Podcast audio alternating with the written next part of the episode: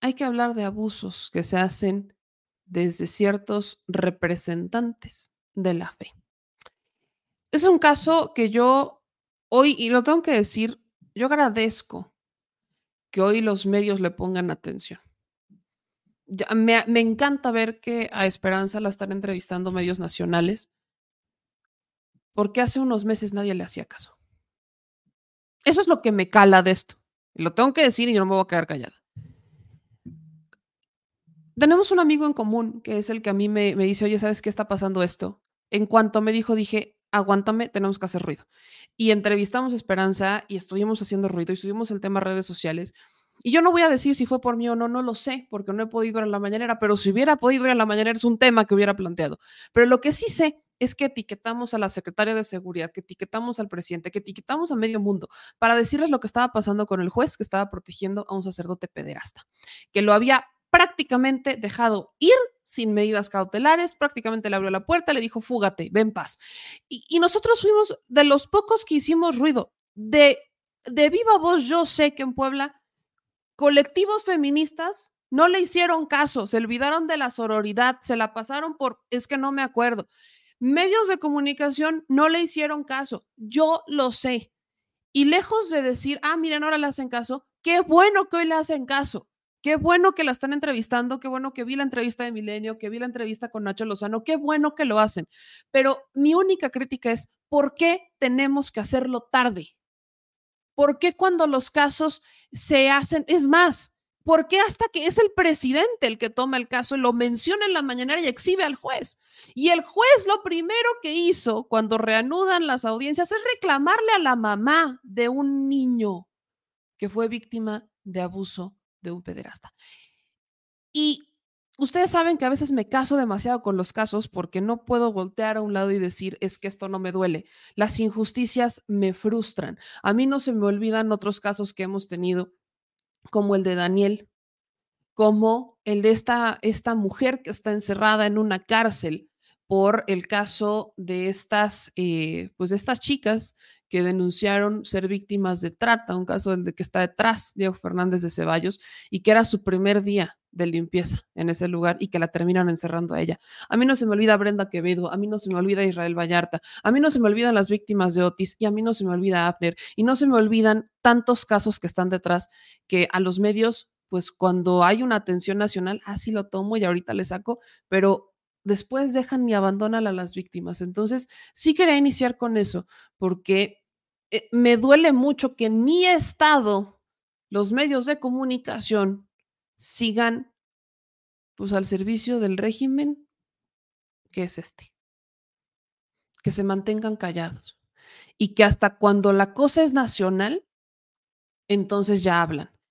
Eso es lo que me molesta de los medios de mi estado y creo que es algo que pasa en muchos otros, pero pues hablo de al menos el que me toca. Entonces, quería Esperanza, eh, perdona pues la tardanza con este preámbulo, pero sí lo quería mencionar, sobre todo porque yo sé lo difícil que ha sido para ti llevar todo esto, para ti, para tu pequeño. ¿Cómo estás? Buenas noches. Hola, Meme. Muy buenas noches. Muy agradecida contigo porque le diste voz a, Abner para pedir justicia. Efectivamente, pasaron dos años sin que tuviéramos respuesta, sin que nadie me hiciera caso. Tocamos las puertas de todos lados, tocamos las puertas de, de, muchos colectivos, como bien lo mencionas. Y pues bueno, creo que en algunos solamente sirven para pedir candidaturas y plurinominales. Y es demasiado triste ver que, hay mujeres que realmente necesitamos que nos den voz, que nos den, que nos ayuden para que se haga justicia. Que si no gritamos como sociedad y no exigimos como sociedad, pues la, la justicia cree que todo está bien, que no pasa nada y que, y que se hace lo correcto. Como en alguna entrevista te comentaba, no, no, no hay un Estado de, derecho en, México, no hay un estado de justicia en México que pueda ayudar a las víctimas de abuso sexual y de, de, abuso, de, abuso sexual hacia los niños también, ¿no? Hay mucha revictimización, hay mucha, muchos tabús. Gracias, Meme, por tu, por tu espacio, por hacer ruido, por escucharnos, por, abrirnos las puertas de otros medios de comunicación que hoy en día, este, gracias a tu medio, gracias a, tu voz, nos han, nos han escuchado. Eh, eh, hoy estamos en, en, el proceso final, después de dos años, más de dos años que este señor ha estado en, en la cárcel y apenas, apenas le van, le van a dictar sentencia y ahora eh, el juez Francisco Javier Orozco Treviño, al que le pedimos que aplique la pena máxima, lo declara culpable. El próximo lunes esperamos para que le den este, la pena máxima. ¿Qué más quisiéramos que existiera la castración este, química, no? Como bien en algunos, en algunos momentos creo que han propuesto que haya una castración química. Ojalá hubiera eso porque estos tipos no merecen eh, tener ese, eh, eh, pues no merecen nada, merecen la, la pena máxima para este tipo de, de violencia hacia, hacia los niños, querida Meme. Esperanza, yo te agradezco a ti, te lo dije la vez pasada cuando platicamos y hemos estado en contacto constantemente. Gracias por no soltar, por no dejar de luchar me enteraba, tú lo, yo lo platicábamos, pero también ya en redes sociales se hace evidente que a este sacerdote lo habían denunciado antes, que ya tenía pues quejas, había ya denuncias, o al menos de manera interna, de otras 10 familias. Y cuando platicábamos eh, del tema del juez, el juez, pues yo lo bauticé como un juez que le encanta andar liberando a abusadores, porque en su expediente ya lo había hecho antes de que ocurriera con este sacerdote. ¿Cómo ha avanzado la situación, eh, Esperanza? Porque a mí cuando, cuando me dice, cuando me dicen tú y cuando me dice este amigo en común que ya se acerca el momento de darle ya, dictarle sentencia, de que inicie el proceso, yo tenía el miedo de que lo que pasó pasara y es que lo postergaran y que se hicieran de herramientas legales para atrasar y atrasar y atrasar y atrasar. Y eso es lo que estuvo pasando, pero al final ya se le declara culpable y ahora llega el momento de dictar sentencia. ¿Cómo ha sido estos meses, estas semanas, últimas semanas? Eh, con el tema de la justicia, el tema del juez, las audiencias. Es más, regresemos un poco más atrás para que la gente lo escuche de ti. ¿Cómo ha sido desde que el presidente López Obrador exhibe el caso del juez, exhibe el caso de Afner básicamente en la mañanera? ¿Cómo ha evolucionado a partir? ¿Qué cambió desde ese momento, aparte de lo evidente, la cobertura mediática y de que ya, ya ponen atención a un caso que se le tuvo que haber puesto atención desde el primer día?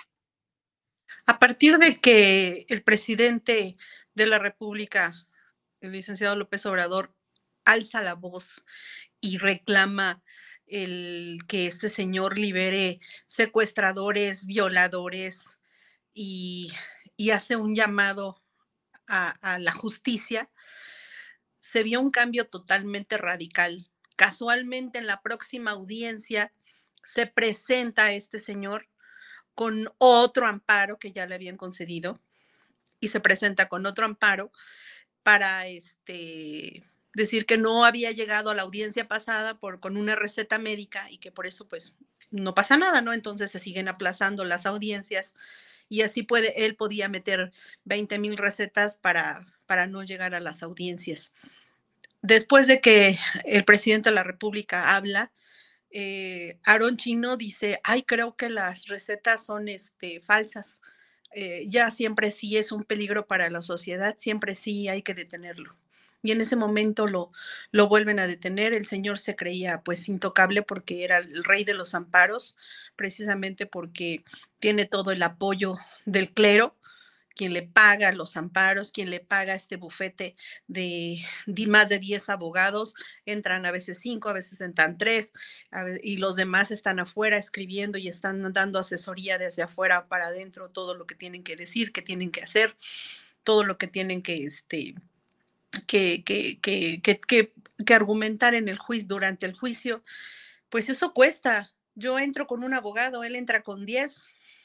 Entonces, eh, eh, a, pesar de todo eso, bueno, ya entendió el juez Aaron Chino que pues su, su receta no tenía eh, número de folio, no tenía una cédula profesional, este, pues no, creo que sí me está presentando documentos falsos, siempre sí hay que detenerlo. Y ahí fue donde, eh, pues gracias a Dios se pudo detener otra vez a este señor y que estuviera en prisión preventiva otra vez para seguir con el juicio y luego cambian a, la ciudad de Puebla para seguir el proceso y, que se le empiece el juicio para, para dictar este, presentar los testigos y presentar los alegatos y presentar la, la este, el fallo aquí en la ciudad de Puebla. Esperanza, eh, algo radical. Algo que también me, preocupaba mucho y lo platiqué también con Ana Luz Salazar cuando tuve la oportunidad de hablar con ella, es ¿quién defiende al sacerdote? ¿Quién está detrás de él? Porque bien lo decías, yo llego con un abogado, este hombre llega con 10, o sea, ¿cómo lo voy a hacer para defender a esto? ¿Cómo, cómo compito? ¿Cómo le hago? Eh, eh, tengo, y corrígeme aquí si me equivoco, este sacerdote, pues prácticamente la, la, arquidiócesis que le corresponde se hace a un lado, pero entra otra arquidiócesis y se lo termina protegiendo. ¿Qué sabes de eso? ¿Qué sabes de los que están detrás del de, eh, sacerdote, que pues, son los que terminan soltando la lana para pagar a los abogados. Él pertenece a la arquidiócesis de Tulancingo Hidalgo, okay. que siempre ha estado con él. O sea, cuando yo les menciono el caso, cuando me mandan inclusive al apoderado legal de la arquidiócesis, porque yo quería hablar con el, con el arzobispo. El arzobispo nunca me recibió, nunca recibió una llamada. Este, en algún momento tuvimos alguna cercanía con él porque pues éramos muy allegados a la iglesia, a esta iglesia y tuvimos contacto con él. Él inclusive me conoce, me saludaba, me hablaba, pues me desconoció totalmente, no recibió llamadas, no recibo un mensaje de él, no recibo un comunicado empático hacia mi persona, hacia mi hijo, este, con respecto a, la, a lo que hizo su, su, sacerdote, su diácono. Le siguen pagando, yo pregunté en algún momento por qué le siguen pagando a este señor. Decía porque pues hasta que no salga la sentencia como culpable o inocente, pues tenemos que seguir respondiendo y apoyándolo, ¿no? Eh, yo decía, yo pido que, que, lo expulsen de la iglesia, ¿Por qué? Porque, porque sigue, sigue, seguiría, si sale en libertad, seguiría estando cerca de los niños. Y entonces, pues no, decían, hasta que no salga culpable inocente, pues hasta el momento, pues sigue siendo parte de nosotros, que hoy, pues bueno, si en un momento ellos lo hubieran eh, suspendido o lo hubieran, lo hubieran expulsado de la iglesia, pues sería un individuo más, pero no, ahora está juzgado como culpable y es culpable una persona que está dentro del clero. Entonces, pues yo creo que ahí es algo muy, muy lamentable porque quien paga los amparos, que yo no sabía que no costaban dos pesos, este, pues son ellos. Eh, quien paga todos los abogados, quien paga todos los viáticos de todo, inclusive ellos decían, eh, mañana no puede venir, en una audiencia dijeron, no puede venir mi, mi, mi testigo porque me cobra 50 mil pesos mi testigo, entonces puede venir hoy o puede venir tal día. Y mencionaron esa cantidad, dices, pues ¿de dónde sale tanto dinero si el señor diácono dice que es de escasos recursos, ¿no? Y se, se manejaba como un hombre muy humilde. Entonces, pues quien lo protege, quien protege todo esto de pederastía clerical, pues es él. Esperanza, dicho eso, eh, tú y yo habíamos compartido un video, video que ya se hace público, que nos permites hacer público, porque terminan confirmando pues el testimonio de Abner, que quiero recordarle a la audiencia. Fue revictimizado durante todo este proceso. Estamos hablando de dos años. Dos años donde Abner le estuvieron pidiendo que reviviera un abuso sexual dos años en donde el daño es irreparable para Abner, porque pensar que eh, Abner va a ser el mismo que era hace dos años sería bastante ingenuo y tomando en cuenta que lo vive en los años más importantes de su infancia, a los siete años. Este video, ¿qué es lo que nos dice Esperanza? Para que la gente también lo pueda tomar en contexto. ¿Qué es lo que pasa con este material que ya hacemos público ante una preocupación que es, no sabemos qué va a pasar porque hay abogados, hay una arquidiócesis que lo está pagando, que está, o sea, hay toda una maquinaria detrás de este, durante dos años intentó postergar el proceso. ¿Qué nos, eh, este, este video, ¿Qué es lo que confirma? Ayúdame a describírselo a la audiencia. Sí, claro que sí. Ahí se observa perfectamente bien, como lo dice en la declaración de mi niño y como lo dice la declaración de la, de la testigo que también estuvo en, la, en, el, en el lugar. Estaba leyendo él un libro en esos sillones. Ahí enfrente está una pecera en donde este, pues él eh, le dice que tiene una pecera en su habitación y que si quiere verla y que tiene un banquito y que tiene dulces. De ahí se regresa, se cerciora de que no haya nadie que lo vea cuando lo, lo mete a su habitación. Esa es la sala y a la parte de atrás está la cocina. Ahí está pasando por donde está la pecera y ahí es donde lo llama para llevárselo a su habitación se dirigen hacia, hacia donde está su habitación.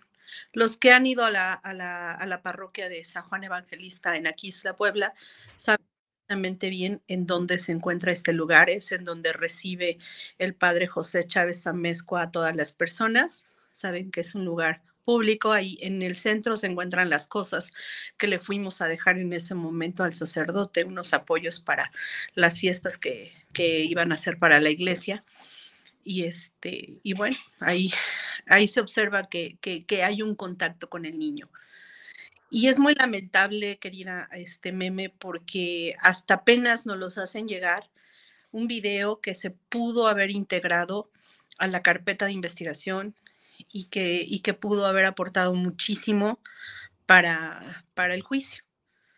Y que en su momento dijeron que las cámaras no grababan que las cámaras solamente transmitían y el, pues, estas, estas imágenes pues circularon por muchos lugares eh, antes. que me llegara a mí, ¿no? O sea, y, de hecho quien me lo mandó pues fue una, una amistad muy cercana al padre José Chávez Amezcua, que, que se lo envió el padre a, a este amigo y no me lo envió a mí, ¿no? Esperanza, este video eh, evidentemente se pudo haber utilizado. Si este video lo hubieras recibido en, el, en los primeros años, el primer año de, la, de la situación, ¿crees que se hubiera resuelto? ¿Crees que este video hubiera hecho una diferencia tomando en cuenta el contexto legal y todo? Sí, claro que sí, por supuesto, porque eh, se menciona inclusive durante las audiencias que, que se fueron a revisar las cámaras y que se negó la, el, aparato de grabación y que no hay, y que no hay este, no, no hay este, no hay, no había, no había, no había el, aparato para grabar. Y lo quiero hacerte esta pregunta porque, aunque ya lo habíamos platicado la vez pasada y que eh, lo he mencionado en más de una ocasión, hay mucha gente que me lo pregunta todavía. Y yo te lo quiero preguntar desde esta perspectiva. ¿Cuántos años tenías acudiendo a esta iglesia? Eh, porque acudías de manera regular. ¿En algún momento tú sospechaste que podía pasar algo así? ¿Tú tuviste algún miedo o algo? Porque dicen es que el niño estaba solo, pero ¿cómo fue la situación? Porque a veces la gente no dimensiona lo que pasa. ¿Tú en algún momento tuviste alguna sospecha, algo que te hiciera dudar? ¿Qué es lo que pasa en el contexto y cómo cambia esta situación? Eh, pues tu vida, tu, fe, tu religión, tu, manera de vivir las cosas, de sentirlas, de acudir a esta iglesia. ¿Hay algún cambio después de esto? Nunca hubo un temor, este, porque era mi amigo el, el párroco. Yo lo quería muchísimo, o sea, de verdad me duele muchísimo porque el párroco era mi amigo. Yo quería muchísimo a su mamá, en muchas ocasiones, en la enfermedad de su mamá, estuvimos presentes, estuvimos presentes cuando él estuvo enfermo de COVID, cuando, cuando él mal lo necesitó, estuvimos presentes, presentes, eh, como amigos, como amistad, desde el plan ni, ni siquiera tan sobrepasaba el tema religioso, era el tema de humanidad era el tema de ver a un amigo que estaba enfermo, era el tema de ver a un amigo que estaba con su mamá, que su mamá se había caído y que tenía problemas este, en la cadera y que estaba en el hospital y, y tratar de ayudarlo, ¿no? Era un tema de, de, ser amigos y de ir, de ir seguido a verlo, porque porque lo sentíamos amigos, lo sentíamos familia, y quién iba a pensar que en la casa de tu mejor amigo, en la casa de tu, de, de, pues de tu, de tu amigo, iba, iba, le iba a suceder algo así a tu hijo, ¿no?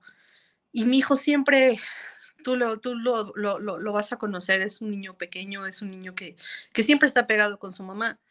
Y de, de hecho, este, ese día todo el tiempo estuvo pegado conmigo de, lo regañó porque estaba agarrando las flores de su mamá. Le dijo, no toque las flores. Y se sentó conmigo y me abrazó, ¿no? Todo esto ocurrió cuando nos despedíamos.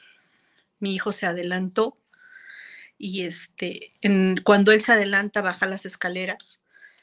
Me entretiene un momento el padre José Chávez Amezcua para, para decirme de unas máscaras, de unas cosas que necesitaba para que le pusiéramos pintura y este, escucho que le dice la cocinera, mi niño, ya te vas, o sea, todo el tiempo estoy pendiente de que estoy escuchando a mi niño que está en la pecera. Siempre bajaba a ver a los peces. Antes de irnos bajaba a ver a los peces. Todo el mundo que ha ido a la iglesia sabe que el padre tiene una pecera ahí. Y este, y ahí fue donde eh, intercepta a mi niño este señor, ¿no? La cocinera se va hacia su recámara y es en el momento en donde él aprovecha para meterlo. Cuando nosotros bajamos, decimos, Abner, vámonos. Este, Abner, vámonos. La, escalera y la puerta de la, habitación del diácono estaba enfrente de la escalera. Este, no, no, lo escuchamos, no, no me responde, salimos a gritar, gritamos, todos gritamos, salió la cocinera para gritar, este, Abner, Abner, ¿dónde estás? Contéstanos, ya vámonos. Este, no nos contesta, yo empiezo, inclusive abro esa puerta, trato de abrir esa puerta y estaba con seguro. Este, voy a las siguientes habitaciones, este, les pregunto, oigan, ¿no han visto a Abner? No, nadie lo ha visto. La, señora que era la cocinera, ¿no has visto a Abner? No, no lo he visto. Salieron a buscarlo. Esa puerta continuaba cerrada. Siguen todos gritando. Me quedo parada eh, en, enfrente de esta puerta y abre el tipo la, la, puerta y avienta a Abner. Nunca imaginó que en ese momento llegamos, este, eh, llegó Judith, llegó la señora José y estábamos nosotros tres, llegamos ahí y vemos cómo avienta a Abner hacia afuera y el tipo todavía se acomoda el pantalón y se da la vuelta, se me queda mirando y se mete atrás de un murito de madera. Y este, y yo pensé que nunca, nunca imaginé que detrás del murito de madera no había nada, ¿no? Se esconde detrás de ese murito de madera. Mi niño sale, pues sí, desencajado.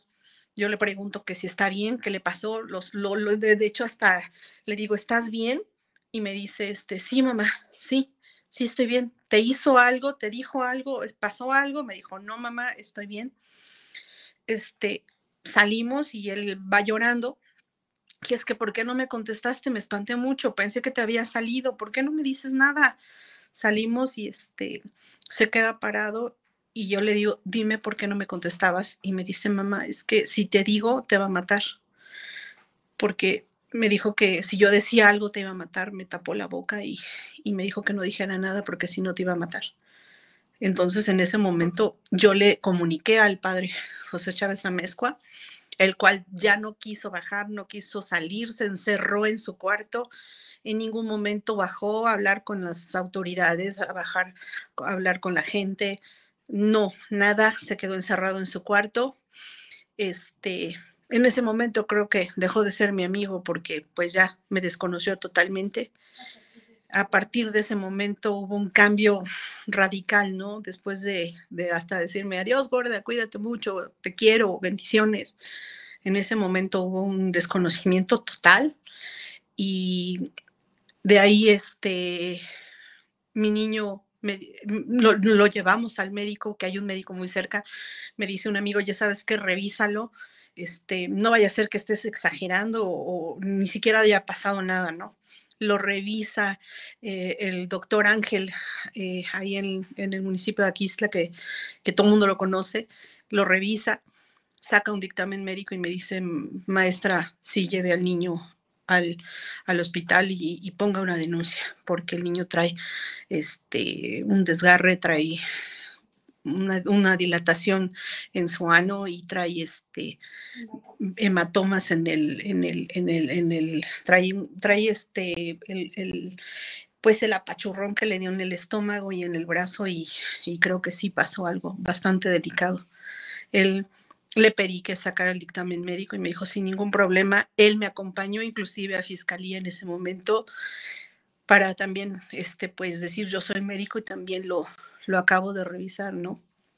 Entonces, pues en todo momento estuvimos ahí y te imaginas si nosotros que estábamos ahí se atrevió a hacer eso, pues qué más con los demás niños que después las familias se acercaron a decirme, oye, ¿sabes qué? Pues yo vi cómo este, jalaba a los niños o jaló a un niño o a una niña que también se la llevó a la sacristía de tal comunidad, porque, porque además él se iba a las comunidades a dar misa. Entonces, pues ahí él aprovechaba para llevarse dulces, llevarse fruta y, acercarse con, los demás niños y este, pues abusar de ellos. Yo les pedí que levantaran la denuncia y me dijeron, maestra, nosotros no contamos con el recurso, este, ya nos llamaron la atención, ya nos dijeron que si nosotros decíamos algo, pues iba a haber represalias en nuestra contra y preferimos que que, se quede así.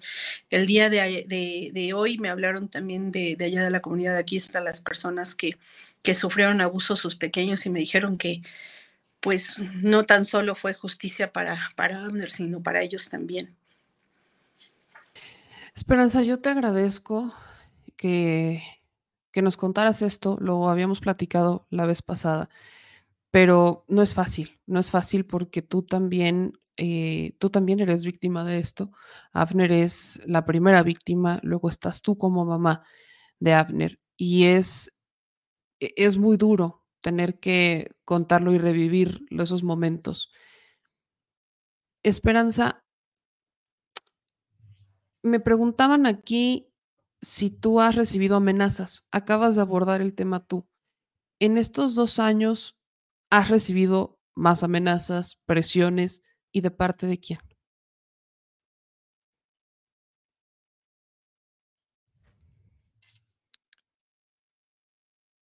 A ver si nos podemos volver a conectar.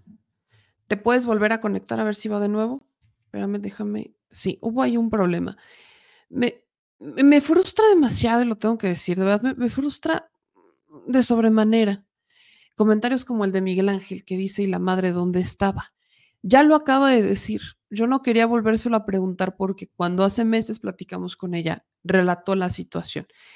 Se lo vuelvo a preguntar para que quede claro, pero de verdad, gente, escuchen, nada más escuchen.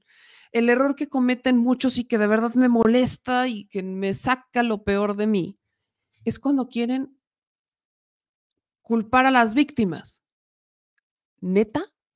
O sea, ¿es en serio? ¿Es, ¿Es, neta esa lógica? ¿A quién en qué cabeza cabe culpar a las víctimas. Perdón, yo no comparto eso. Por favor, escuchen antes de emitir opiniones a lo, a lo tonto. Lo dejaré de, esa manera. Esperanza, te, te, volviste a conectar y lo que te preocupaba, lo que te preguntaba antes era si has recibido amenazas. Yo sé que sí, decías hace un momento que sí, pero ¿cuántas amenazas? ¿De dónde vienen esas amenazas? ¿Has denunciado esas amenazas también? Sí, ya se presentó una denuncia eh, desde el día de ayer.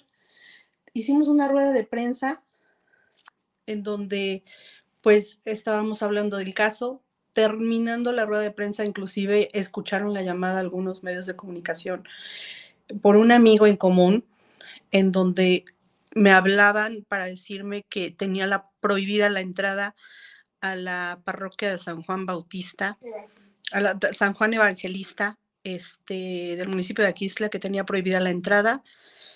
Igual mi familia, igual mis amigos, este, porque si no iban a ejercer un tema de linchamiento y pues que no querían problemas, ¿no?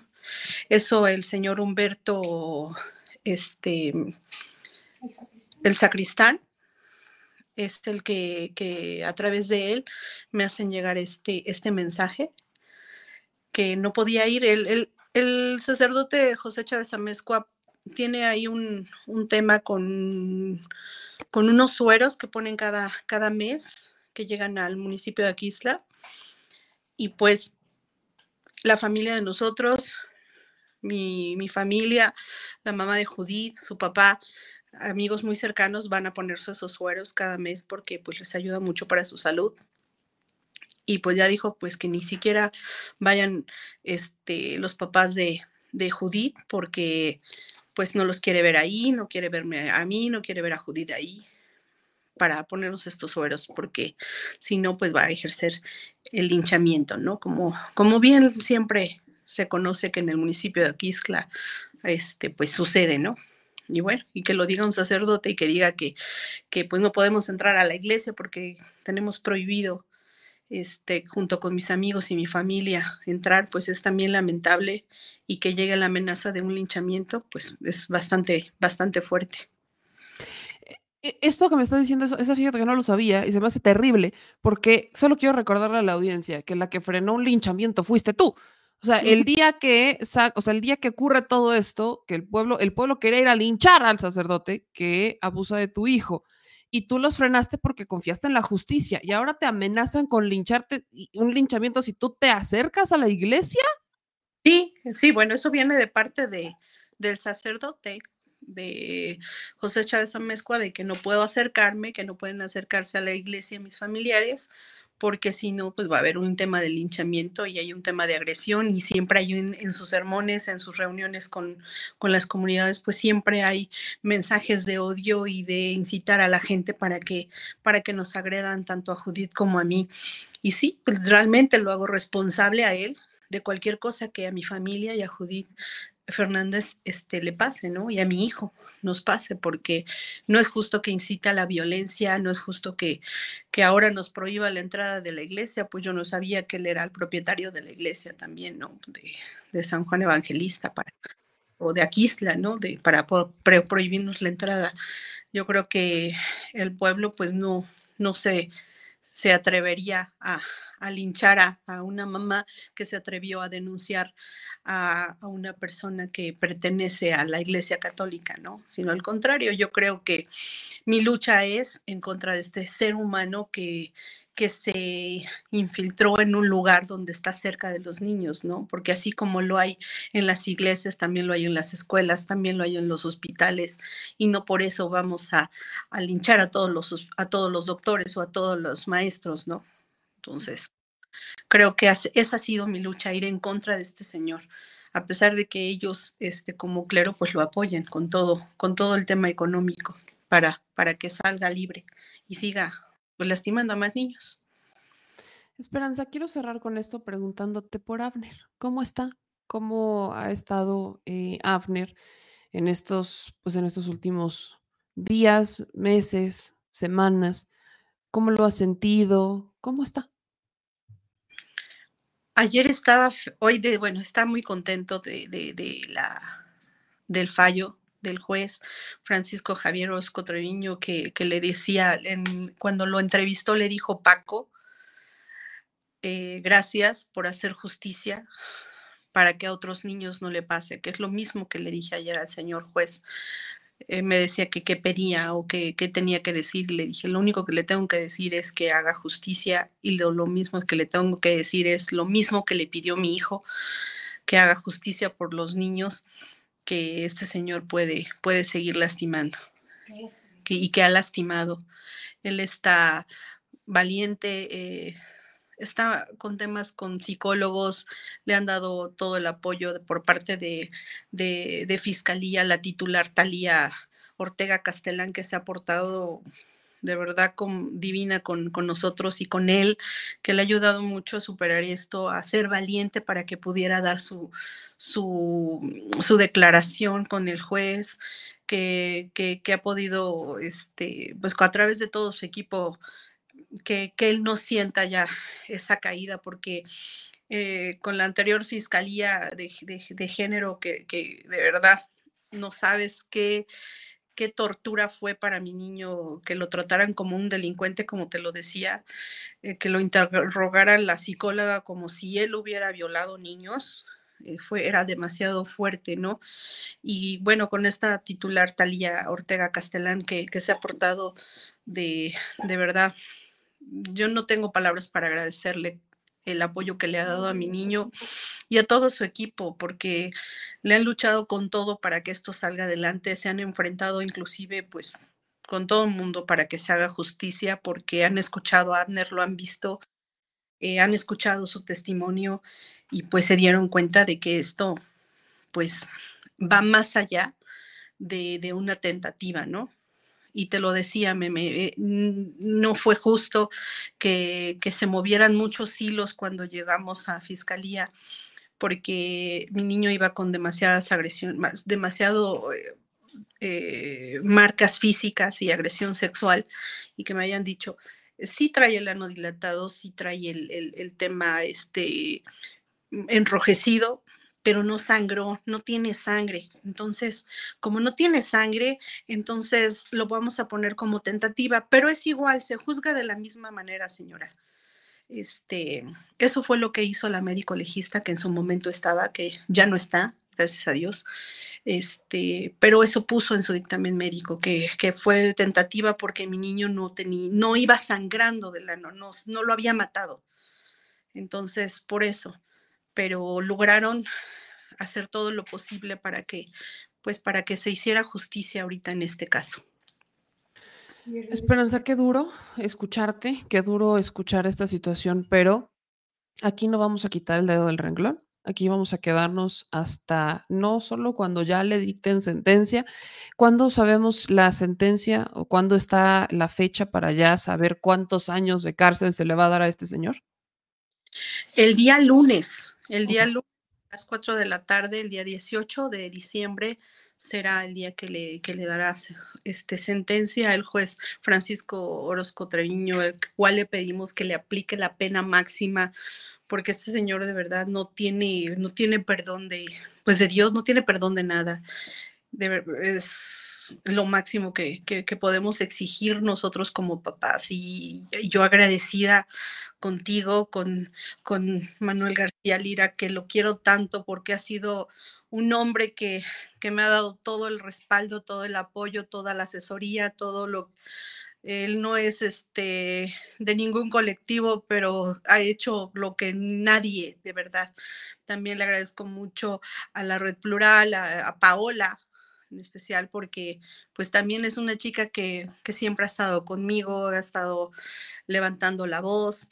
Este, y bueno, a ti, Meme, por darnos voz, por darnos espacio, por, por hacer justicia a través de tu medio de comunicación, porque, porque si, si no lo hacemos visible, no, no hay voz para las víctimas. Y como le mencionaba al juez, yo creo que ninguna mamá eh, está aquí por gusto, ninguna mamá está en un, en un tribunal revictimizando a su propio hijo para pedir justicia. Y es lamentable que tengas que revictimizar y revictimizar para decir que sucedió algo, que lastimaron al niño y que lastiman a más niños y que solamente así se puede hacer justicia. Esperanza, yo te mando un abrazo gigantesco. Es justo gracias a Manuel que le mando un abrazo, que yo sé que nos está viendo, eh, que lo quiero muchísimo y lo sabe muy bien, que, que, nos contactamos y yo le agradezco infinitamente. También a Paola tiene años que no, no, no la veo, pero salúdamela cuando la veas, a Paola. Y, y por lo pronto, ya sabes que esta es tu casa, Esperanza, tienes mi teléfono y lo que necesites, estoy pendiente. Estoy pendiente de ti, estoy pendiente de Avner y estoy pendiente de cualquiera que quiera alzar la voz y hacer eco, porque sí funciona hacer ruido, sí funciona que pongamos el dedo en la llaga y, y funciona tanto para generar conciencia como para hacer denuncias e intentar inclinar un poco la balanza del lado correcto. Te agradezco mucho, Esperanza. Abraza a Afner de mi parte, por favor, y nos vemos pronto. Nos vemos pronto por allá. Gracias, Meme. Abrazo para ti y para toda tu audiencia. Gracias. Cuídate meme. mucho. Te abrazo mucho, muy, muy fuerte.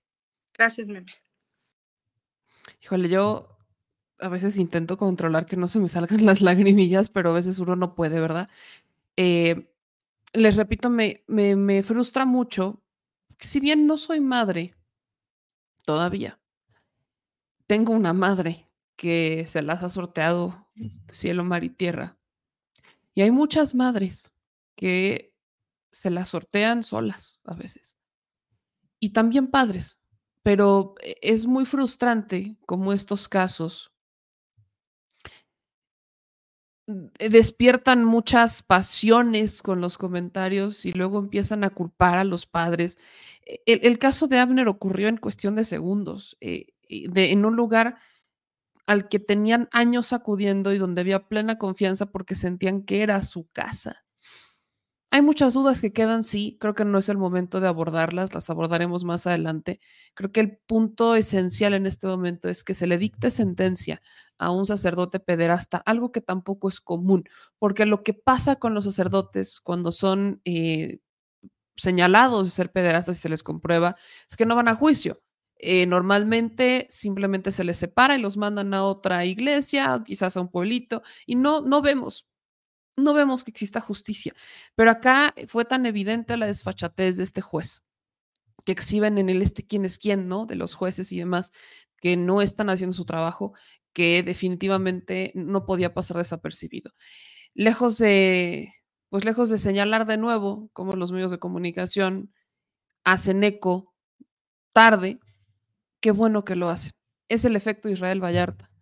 Eh, hasta, que un, hasta que el presidente toma el caso de Israel Vallarta a nivel nacional, los medios que durante más de 15 años nunca lo pelaron y nunca le dieron voz, ahora van y le hacen caso. es el efecto que tiene, pues sí, sí, aunque a muchos no les guste, es el efecto que tienen las mañaneras, es el efecto que tiene la voz de un presidente desde lo que dicen su, su palacio. No, es el palacio de todos. Y si no lo han entendido, este es quizás un ejemplo que pudieran no ser de los más cercanos, porque no es un caso que se presentó, yo no lo llevé, no he, no he podido ir a las mañaneras en meses, hasta el próximo año ya estaré regresando, pero es un caso que exhibe cómo hay corrupción y son las personas. Ojo, son las personas. No es la institución. En el caso de la iglesia, sí, sí, porque la institución la hacen personas, pero una cosa es la fe y la gente puede creer en lo que quiera creer y otra cosa son las personas que se trepan en eso, que se aprovechan del poder que tienen sobre otras porque creen en lo que predican y entonces abusan de menores. Este sacerdote ya había abusado al menos o había sido señalado de haber abusado a 10 menores. No habían alzado la voz los padres hasta que Esperanza va y alza la voz. Ella decidió creer en la justicia hace dos años y en la primera entrevista que le hice me lo dijo, se había arrepentido. Hoy estamos cerca ya que se le dicte sentencia y es lo que nos toca, presionar para hacer justicia.